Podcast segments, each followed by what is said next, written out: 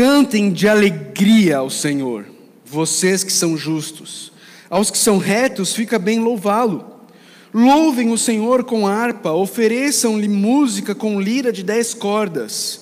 Cantem-lhe uma nova canção, toquem com habilidade ao aclamá-lo, pois a palavra do Senhor é verdadeira.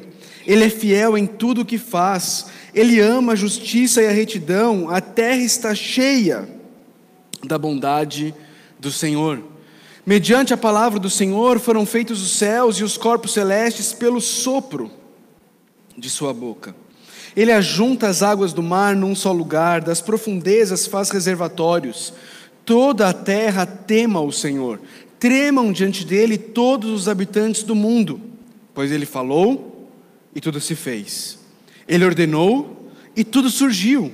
O Senhor desfaz os planos das nações e frustra os propósitos dos povos, mas os planos do Senhor permanecem para sempre, os propósitos do seu coração por todas as gerações.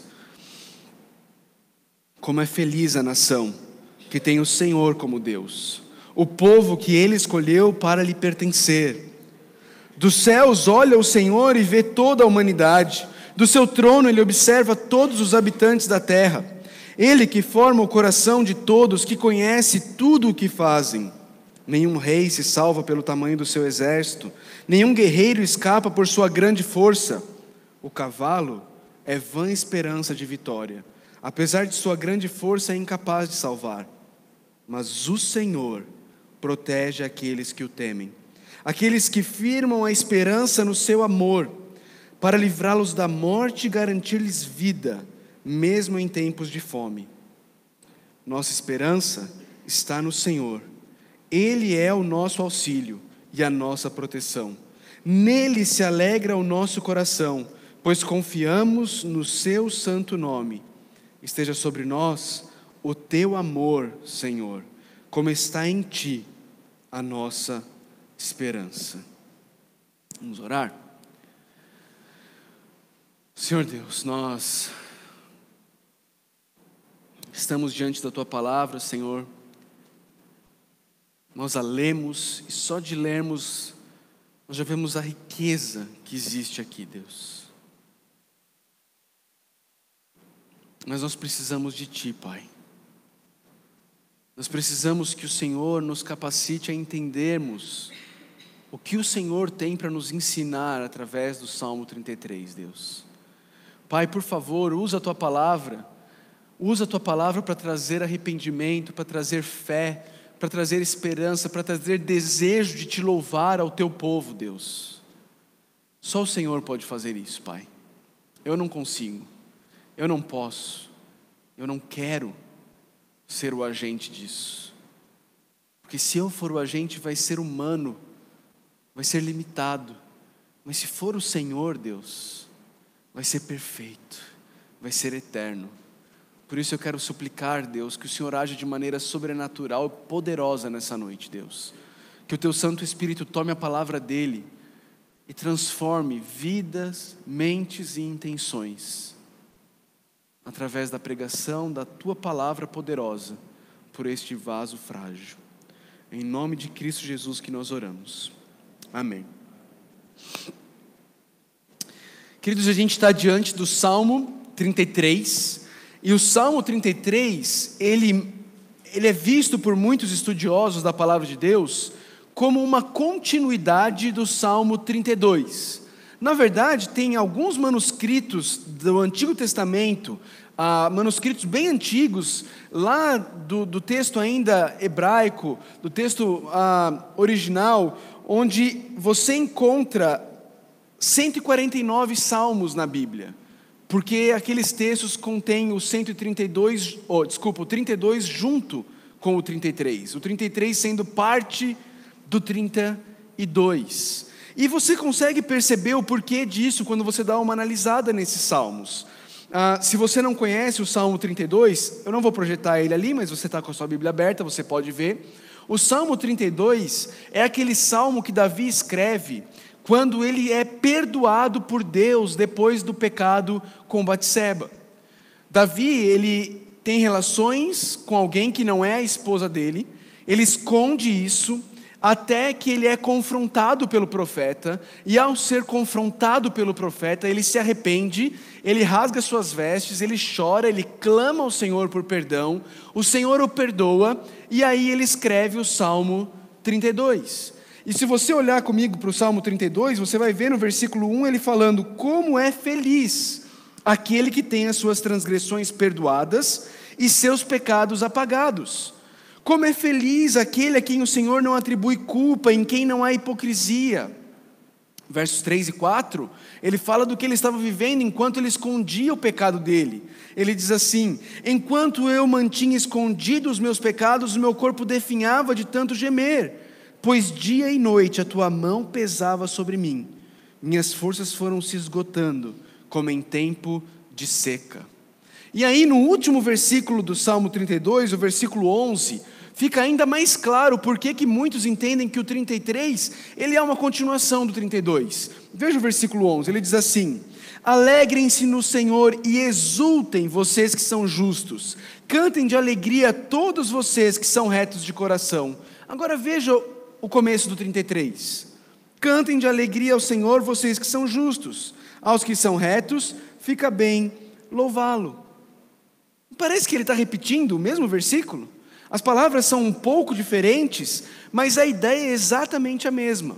Parece que o Salmo 33, ele é o chamado do salmista, depois de ter usufruído do perdão de Deus, ele chamando o povo a, junto com ele, cantar e adorar ao Senhor pelo perdão.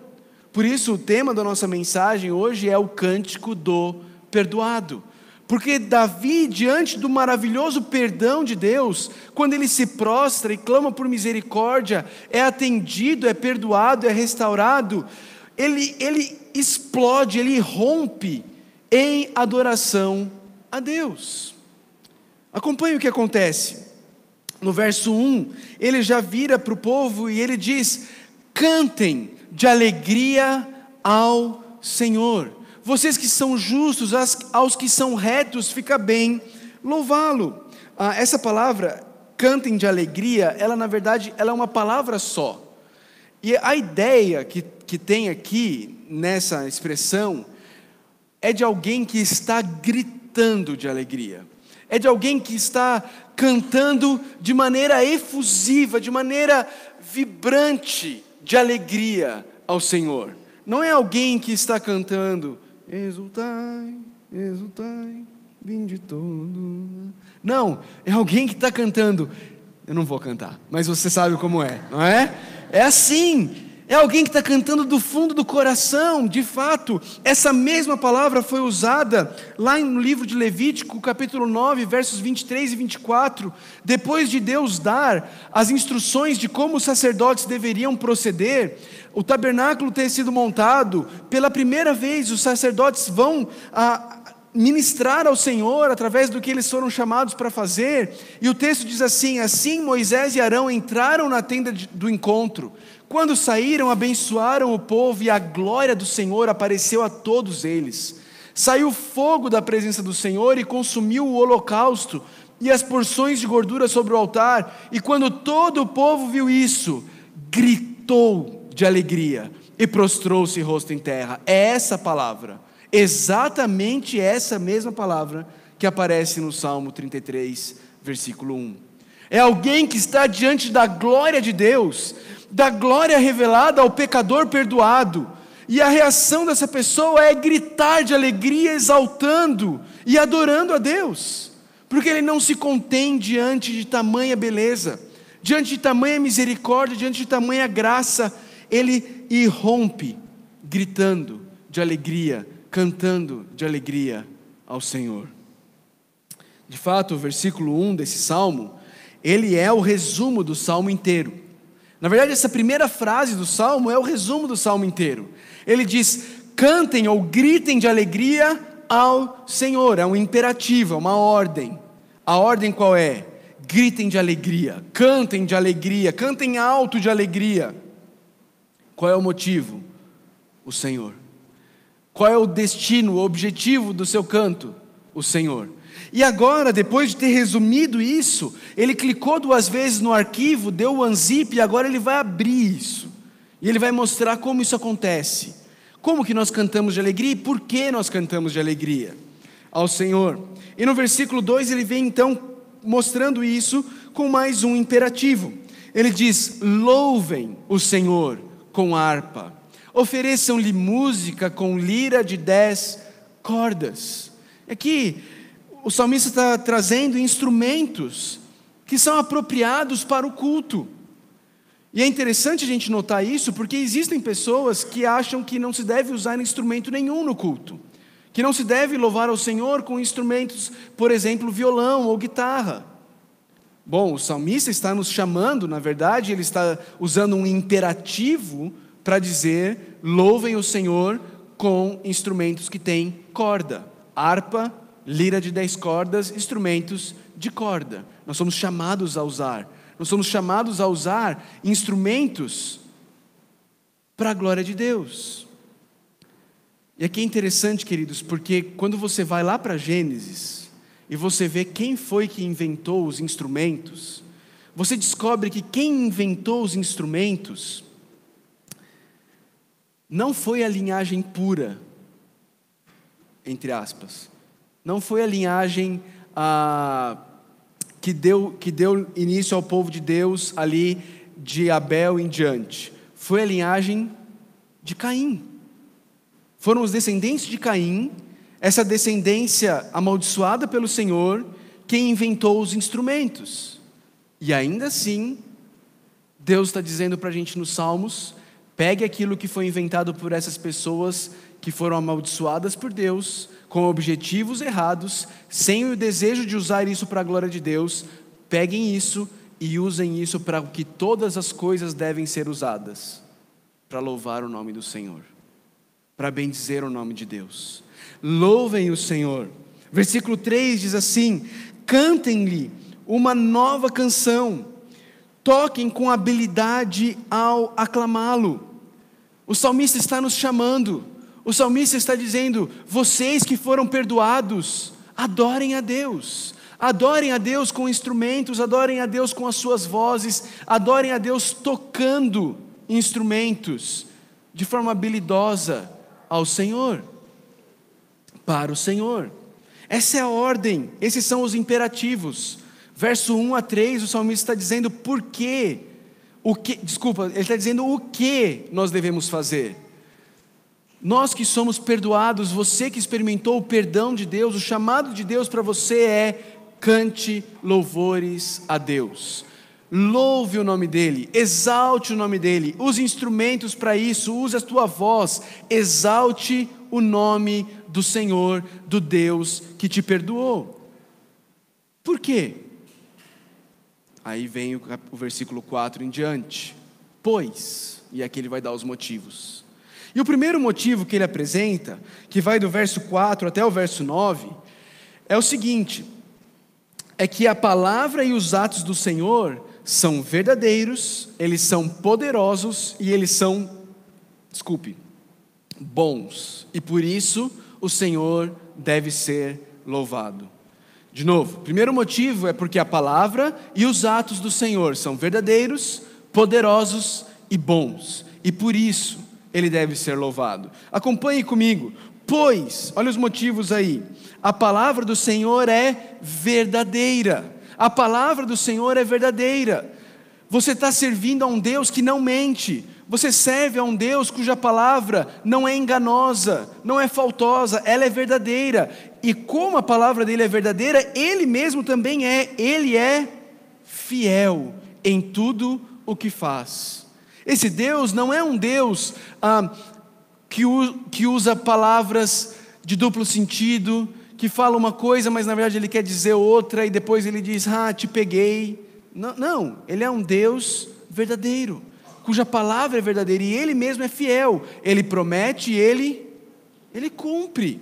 É interessante falar aqui que Deus é fiel, porque três vezes nesse salmo o salmista vai usar aquela palavra hebraica que é a única que você precisa saber. Qual é? Hesed, o amor leal ou o amor fiel de Deus. Olha aí na tua Bíblia, você vai ver isso. No versículo 5, onde está traduzido como a bondade do Senhor, é a palavrinha Hesed.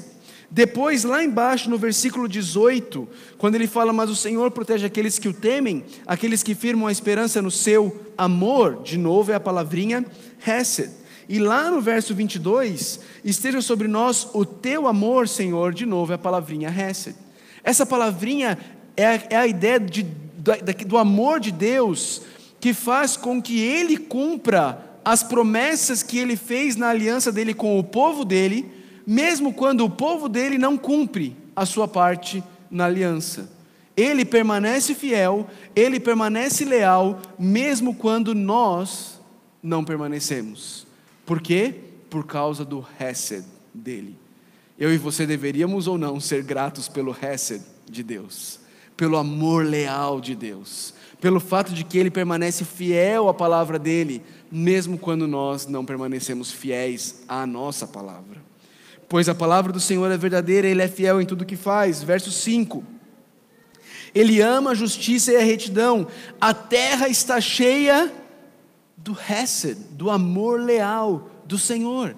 Quando você olha para todo lugar na terra, e você vê a natureza, você vê a criação, sabe o que você está vendo? Você está vendo o amor leal de Deus. O amor leal de Deus que nos provê oxigênio, o amor leal de Deus que nos provê água, o amor leal de Deus que nos provê ah, descanso, que nos provê dia, nos provê noite, nos provê calor, nos provê refresco para o calor.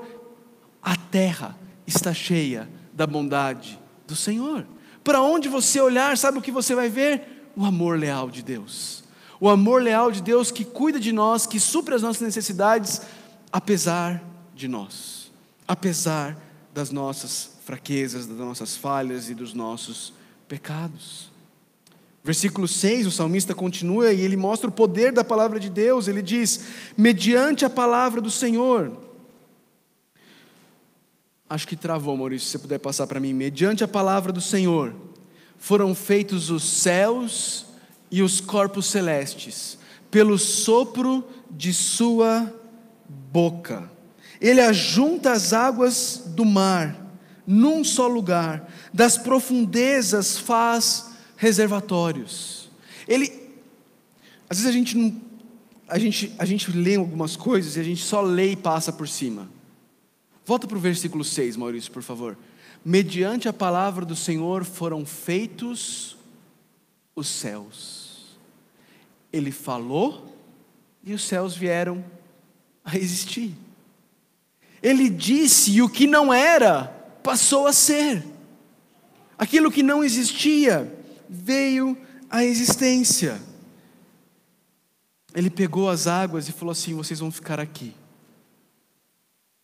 Vou juntar vocês aqui. Fiquem aí. Vocês podem vir até aqui, daqui para cá vocês não vêm versículo 8, mostra a consequência disso. O que, que acontece diante do poder da palavra de Deus? A consequência natural diante desse Deus Criador, diante desse Deus que criou e que criou através da voz, da palavra, é que toda a terra tema o Senhor. Tremam diante dele todos os habitantes do mundo. Por quê? Versículo 9: Pois ele falou e tudo se fez. Ele ordenou e tudo surgiu. Não é que ele pegou alguma coisa pronta e ele falou, agora você vai ser. Não. Existe uma, uma palavra, uma expressão que os teólogos usam para falar sobre a criação divina. Essa expressão em latim é ex nihilo, significa do nada. Deus criou a partir do nada. Não existia nada, mas ele falou e tudo se fez. Ele ordenou e tudo surgiu. Por que, que Deus deve ser louvado? Por que, que eu e você devemos cantar de alegria ao Senhor? Porque a palavra e os atos do Senhor são verdadeiros, são poderosos e são bons. E são bons. É por isso mas o salmista traz mais motivos. Os próximos motivos você encontra nos versos 10 a 12. E os motivos que ele traz agora são de que os planos de Deus são eternos e trazem alegria real ao povo dele. Perceba comigo, verso 10 ele diz: O Senhor desfaz os planos das nações e frustra os propósitos dos povos. É muito interessante olhar o mundo acontecendo ao longo dos anos e vendo os muitos planos que muitos governantes e muitas nações têm, e esses planos sendo frustrados. Porque eles não são senhores do universo. Os governantes que governam nações, por mais que prometam como se fossem o próprio Deus, não são Deus para cumprir todas as suas promessas. Mas Deus, olha o versículo 11, os planos de Deus, os planos do Senhor permanecem para sempre. Permanecem para sempre. Se você pegou o seu boletim na entrada, você viu que tem um texto no início dele. É um texto que fala sobre a moda da semana no Facebook e no Instagram, que foi o desafio dos 10 anos, não é? Postar a foto 10 anos atrás e, 10, e a foto de hoje. Sabe o que é legal de fazer isso daí? É parar e olhar para como Deus estava cuidando de você 10 anos atrás e para como Ele continua cuidando de você 10 anos depois. É parar e olhar que nesses 10 anos Deus não mudou nada. Eu e você mudamos, mas o Senhor não mudou nada, porque os planos do Senhor permanecem para sempre. O autor da carta aos Hebreus diz que Jesus Cristo ele é o mesmo ontem, hoje e o será para todo o sempre. É esse Deus que nós servimos. Nós servimos ao, ao Deus cujos planos não mudam. O mesmo Deus que cuidava de você e que falou para você que Ele vai concluir a boa obra que Ele começou em você lá em 2009, é o mesmo Deus que continua cuidando de você e que continua concluindo essa boa obra em você em 2019. O mesmo Deus que supriu as suas necessidades lá em 2009 é o Deus que continua suprindo as suas necessidades em 2019. Sabe o que, que isso significa? E aqui não tem nada a ver com o fantástico, tá? Porque significa muita coisa, não é nada a resposta. Significa muita coisa, significa que você pode confiar em Deus, você pode descansar nele, porque os planos do Senhor permanecem para sempre. Você já percebeu que os seus mudam? Você já percebeu que aquilo que em 2009 às vezes você achava que era a melhor coisa que podia acontecer na sua vida, hoje você olha para trás e fala assim: Deus, obrigado Obrigado pelo livramento, Deus. Porque se o Senhor tivesse me dado aquilo que eu pedi em 2009, eu estava perdido. Estava perdido. Na verdade, o texto do boletim dessa semana é fruto de algo que eu pensei sobre a minha vida lá em 2009, 2010. De algumas coisas que eu orei a Deus e essa semana eu parei e falei assim: Deus, obrigado porque o Senhor falou não. Muito obrigado porque o Senhor falou não. Os seus planos, os meus planos, eles mudam, mas os planos do Senhor permanecem para sempre. Qual o resultado disso? Versículo 12. Como é feliz a nação que tem o Senhor como Deus. O motivo para louvarmos a Deus é que os planos de Deus são eternos e trazem alegria real ao povo dele, alegria verdadeira ao povo de Deus.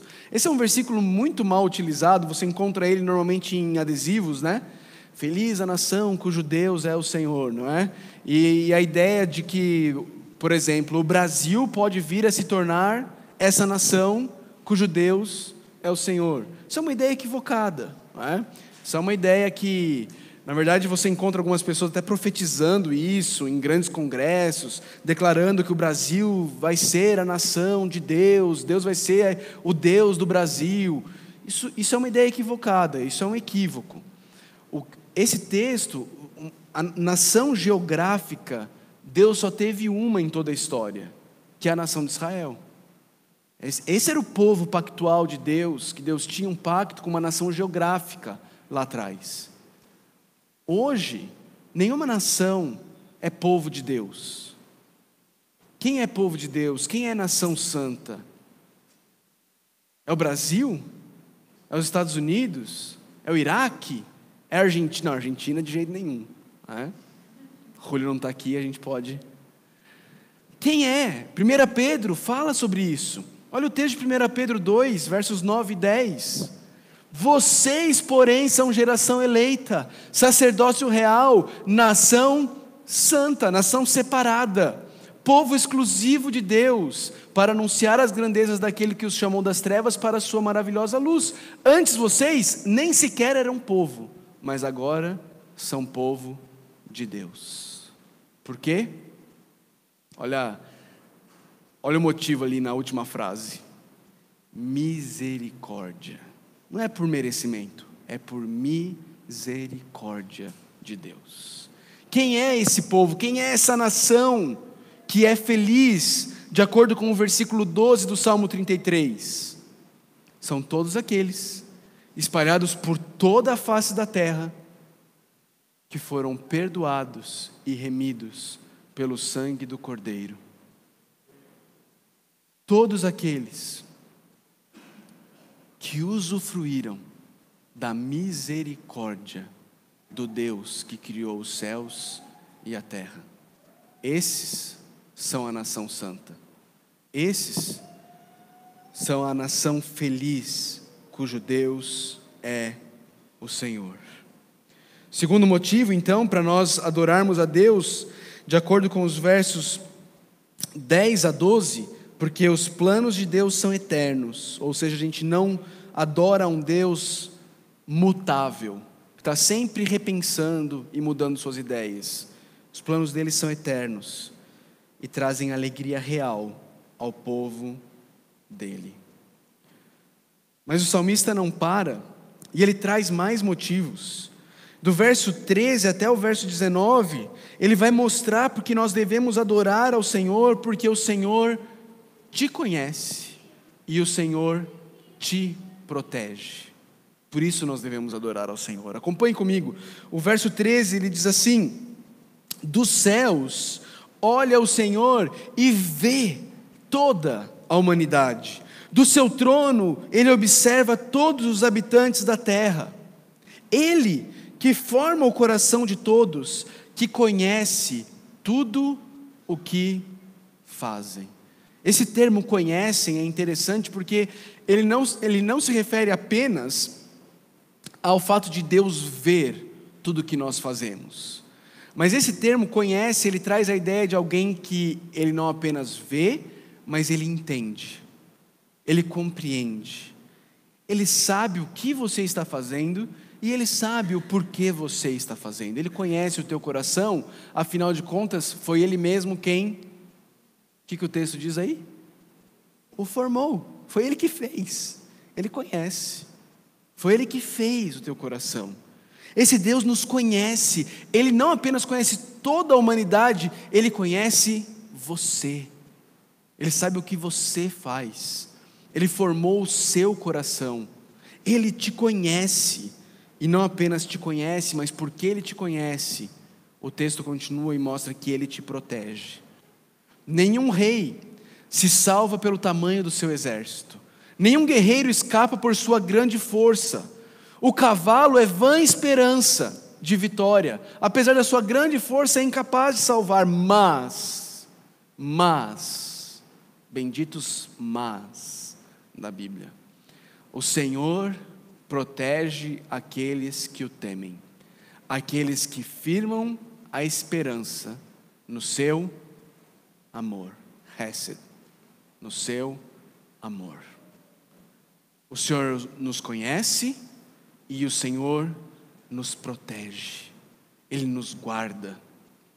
A gente acabou de cantar sobre isso, não é? Nenhuma força poderá de Suas mãos me arrancar. Eu sou dele e ele é meu. E até com ele me encontrar, como é que é que fala mesmo? Eu esqueço. No seu poder eu viverei, eu viverei. Essa é a nossa esperança. A esperança no amor leal de Deus, desse Deus que nos conhece e esse Deus que nos protege, que nos livra da morte, que nos garante vida, mesmo em tempos de fome. E aí, queridos, concluindo o salmo, parece que agora sim o salmista começa a cantar, todo mundo junto. Agora que eles entenderam o porquê eles devem cantar, a congregação se, se reúne e agora a congregação irrompe cantando louvores a Deus. A partir do versículo 20 até o 22, perceba como tem um aspecto comunitário que está acontecendo aqui. Olha o versículo 20: Nossa esperança está no Senhor. Ele é o nosso auxílio e a nossa proteção. Nele se alegra o nosso coração, pois confiamos no seu santo nome. Verso 22: Esteja sobre nós o teu amor, Senhor, como está em ti a nossa esperança. Você consegue perceber o aspecto comunitário disso daqui? Você consegue perceber que é uma comunidade cantando? Não é o salmista sozinho?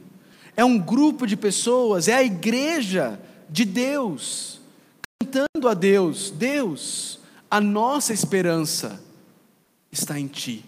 Esteja o Teu amor sobre nós, como a nossa esperança está em Ti. Deus, nós confiamos no Senhor.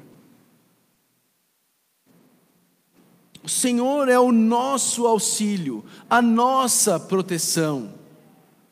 Não tem primeira pessoa do singular aqui, tem primeira pessoa do plural. Nós nossa, confiamos.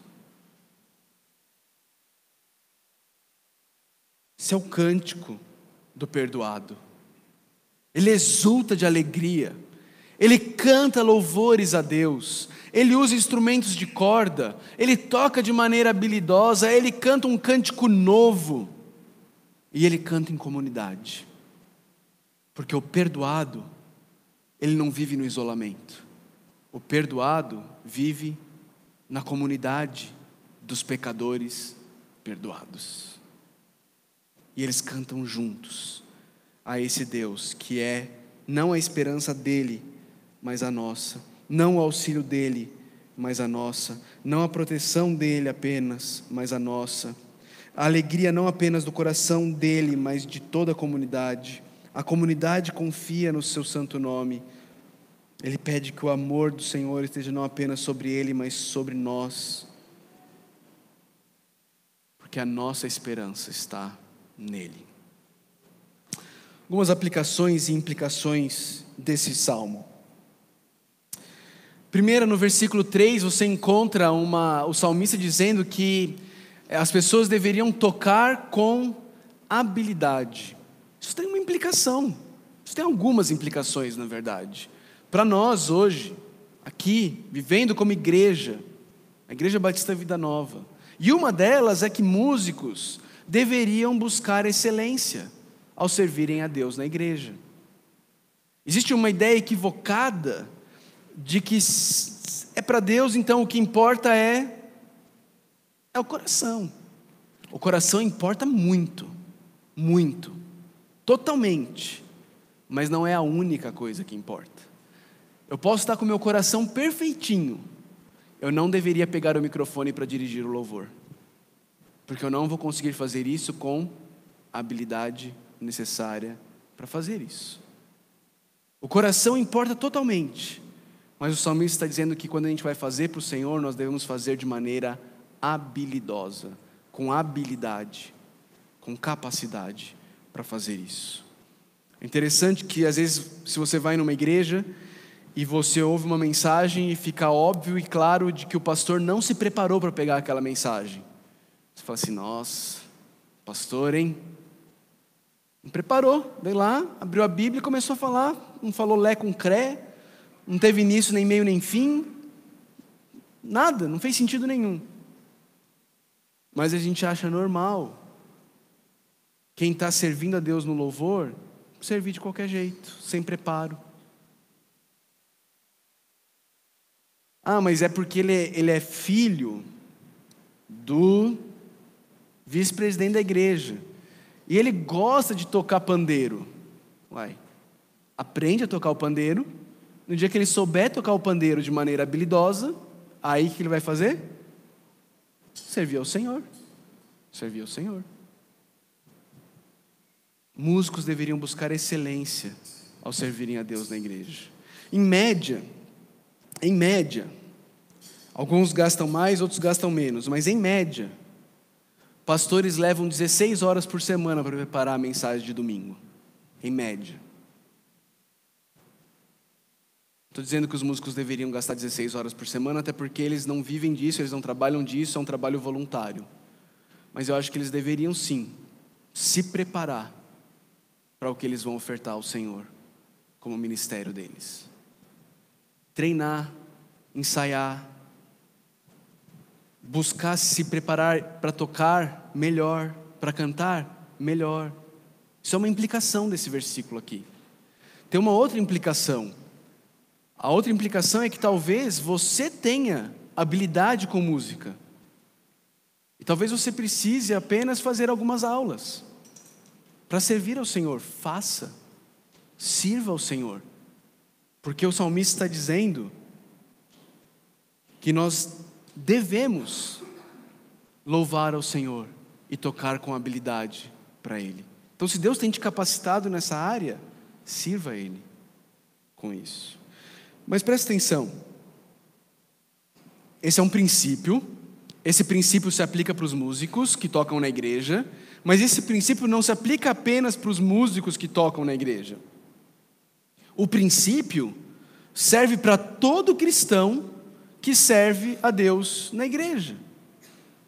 Portanto, uma implicação desse versículo também é que cristãos deveriam buscar excelência ao servirem a Deus na igreja. De novo, ah, porque é para Deus o que importa. Não, você está dando aula para as crianças lá em cima?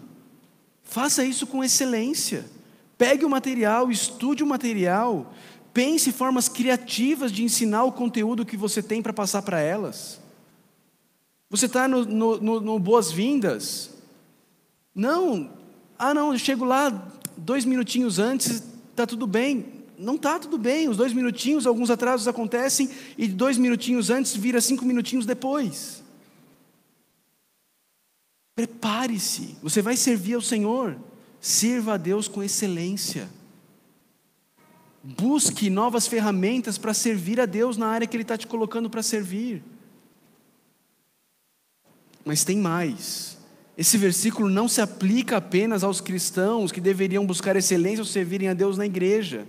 Esse versículo se aplica dizendo que todo cristão deveria buscar excelência ao servir a Deus tiro nada aí que eu em todas as áreas de suas vidas.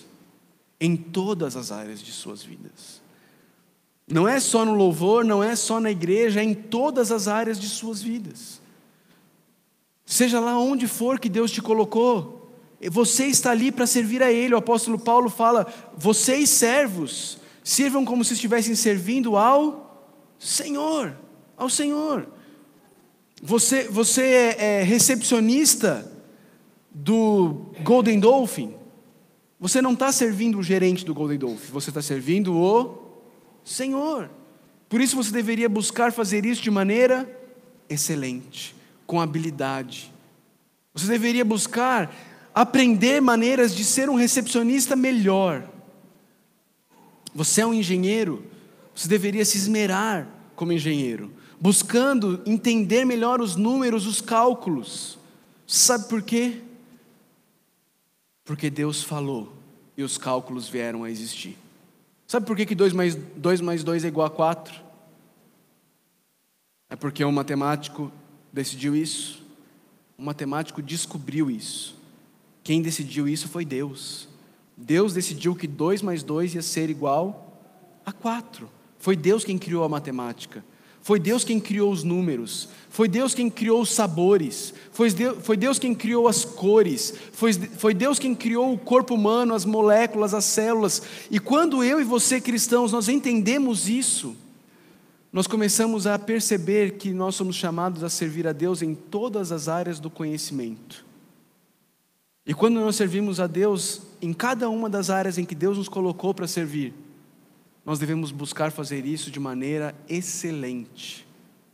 Porque nós não estamos servindo o nosso patrão, o dono da empresa, o gerente. Aqui na igreja você não está me servindo, você não está servindo a igreja, nós estamos servindo em todo e qualquer lugar ao Deus que nos perdoou sem merecimento nenhum.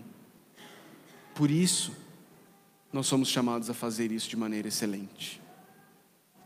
Os músicos devem tocar com habilidade, o pastor deve buscar aprender mais e melhor para poder ensinar mais e melhor. Todo mundo que está servindo nas áreas da igreja deve fazer isso. E você deve fazer isso em todas as áreas da sua vida, seja qual for a sua área.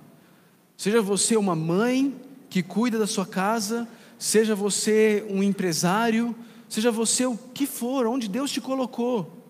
Deus te colocou ali para desvendar tudo o que Ele criou e dominar o que Ele criou, para o bem das pessoas e a glória dele. Para isso que você está ali. E quando você faz isso de, forma excelente, você honra o Deus Criador de todas as coisas.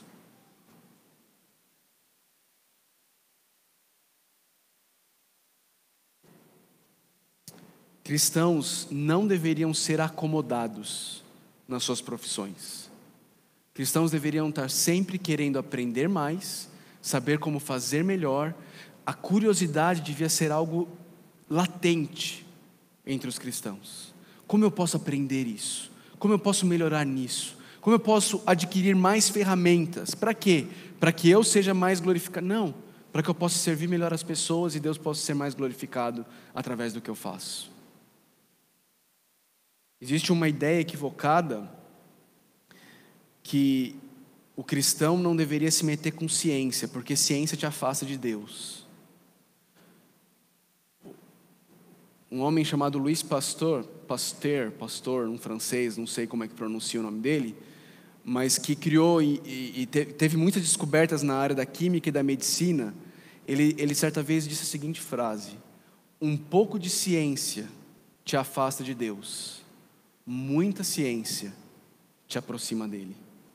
Se a ciência tem te afastado de Deus, você precisa de mais ciência. Porque quando você tiver bastante ciência, você vai descobrir quem foi que criou a ciência. E aí você vai se prostrar diante de Deus. O cristão deveria ser esse, que quer aprender cada vez mais, para poder servir para o bem do próximo, para a glória de Deus, com habilidade, seja no que for que ele faz. Tem mais. Cantem-lhe uma nova canção, o verso 3 diz. Igrejas deveriam buscar compor músicas de louvor ao Deus perdoador. Nós cantamos muitas músicas dos outros e compomos muito pouca música nossa. E aqui eu estou pensando desde a igreja brasileira como um todo até a nossa igreja local. A gente canta músicas e não tem nada de errado nisso que Lutero compôs 500 anos atrás mas aquilo refletia a experiência de Lutero, a vida que Lutero teve. Aí a gente pega músicas que, por exemplo, essa Só em Jesus, que o casal, um casal de irlandeses compôs. Não tem nada de errado a gente cantar, mas é a experiência deles, o que Deus fez na vida deles. Se você tem habilidade nessa área, você deveria buscar, se esforçar para escrever músicas de louvor a Deus. Músicas que reflitam a experiência que você tem com Deus na sua comunidade. E aqui fica uma dica: se você for fazer isso, faça na primeira pessoa do plural. Músicas para serem cantadas na igreja. Seria muito bom se elas fossem escritas na primeira pessoa do plural, para cantarmos juntos como igreja, como uma família na fé, o que Deus tem feito em nossas vidas. Tem mais. Quando o salmista vai mostrar os motivos para o louvor, ele nos ajuda a perceber o que, que a gente negligenciou quando nós pecamos. Lembra? Ele está escrevendo isso daqui porque ele estava vivendo em pecado. Porque ele, tava, ele tinha tido relações com uma mulher que não era a esposa dele. E quando ele escreve isso aqui, ele já se arrependeu, ele já foi perdoado, e agora ele está exaltando aquilo que quando ele pecou, ele não percebeu. A primeira dessas coisas é a veracidade e a bondade de Deus e da Sua palavra. Quando a gente peca, a gente olha para a palavra e fala assim: ah, acho que não é bem assim. Acho que Deus não é tão bom assim. Pensa no primeiro casal, no primeiro pecado, quando Eva peca, o que ela estava fazendo? Satanás vira para Eva e diz o quê?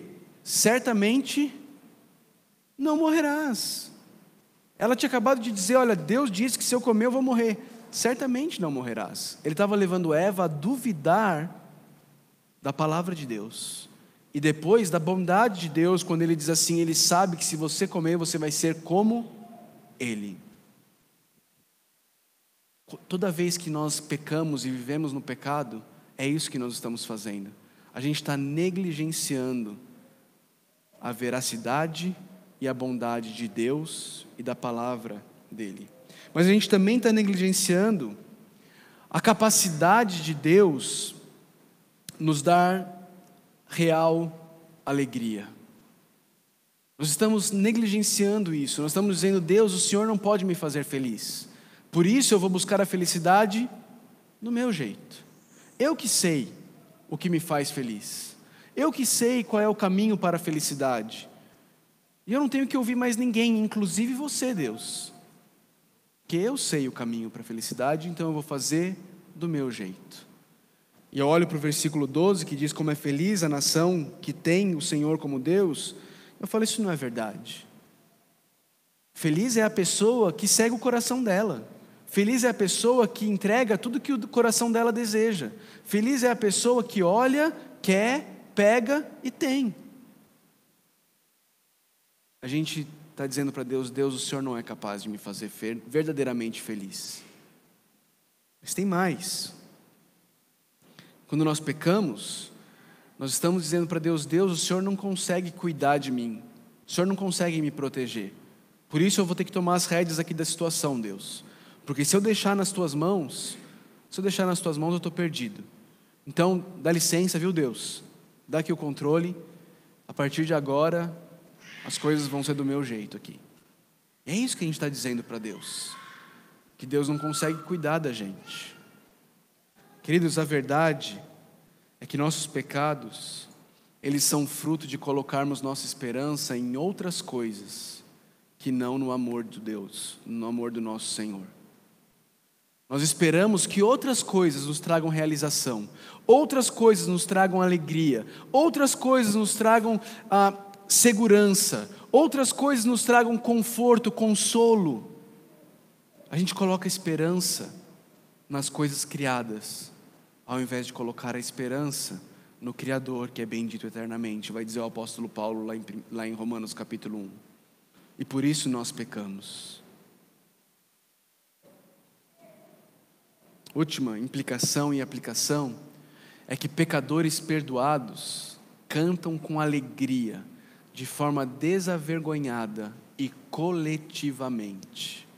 A música é parte integrante da vida cristã.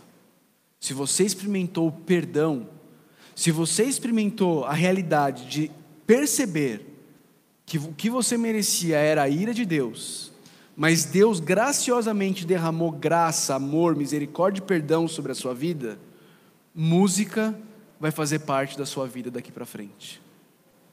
Porque é uma, é uma continuidade, é uma realidade. Se você foi transformado, você foi perdoado, você quer cantar louvores a Deus. E você quer fazer isso de forma coletiva. Porque não é só a minha esperança que está no Senhor é a nossa esperança que está no Senhor. Porque não é apenas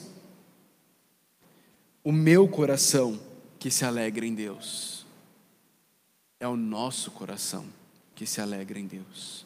Não é apenas sobre mim que Deus colocará o seu amor leal, mas é sobre nós que Ele colocará o seu amor leal. Por isso eu quero cantar, e eu quero cantar de forma coletiva. Eu quero cantar, nós queremos cantar, e nós queremos cantar juntos. Por que, que tem música nos domingos? Já parou para pensar sobre isso? Por que, que tem música no culto? Tem música no culto porque isso é parte do culto cristão. Isso é parte do que Deus falou que deveria acontecer quando o povo dele se junta. Quando o povo dele se junta, nós cantamos. Cantamos para Ele, em gratidão, porque a nossa esperança está nele, porque o amor dele está sobre nós, porque Ele alegra o nosso coração, porque Ele nos perdoou, porque nós merecíamos a ira, porque nós estávamos como o salmista. Nosso corpo estava definhando de tanto gemer, a mão de Deus pesava sobre nós, as nossas forças estavam se esgotando como em tempo de seca. Mas, mas, Deus nos perdoou.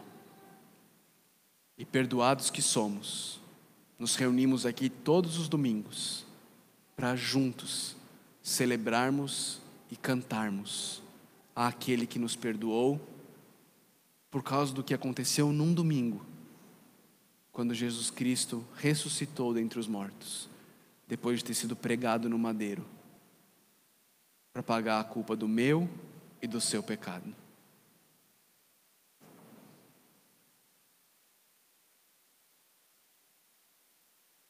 Quero terminar lendo os versos 20, 21 e 22. Na verdade, a gente podia fazer isso juntos. Pega aí na sua Bíblia, versos 20, 21 e 22 do Salmo 33. Está aí na tela também. Vamos falar juntos. Nossa esperança está no Senhor ele é o nosso auxílio e a nossa proteção. Nele se alegra o nosso coração, pois confiamos no seu santo nome. Esteja sobre nós o teu amor, Senhor, como está em ti a nossa esperança. Amém. Deus tenha misericórdia de nós. Senhor Deus, nós te louvamos, porque o Senhor é bom, a tua misericórdia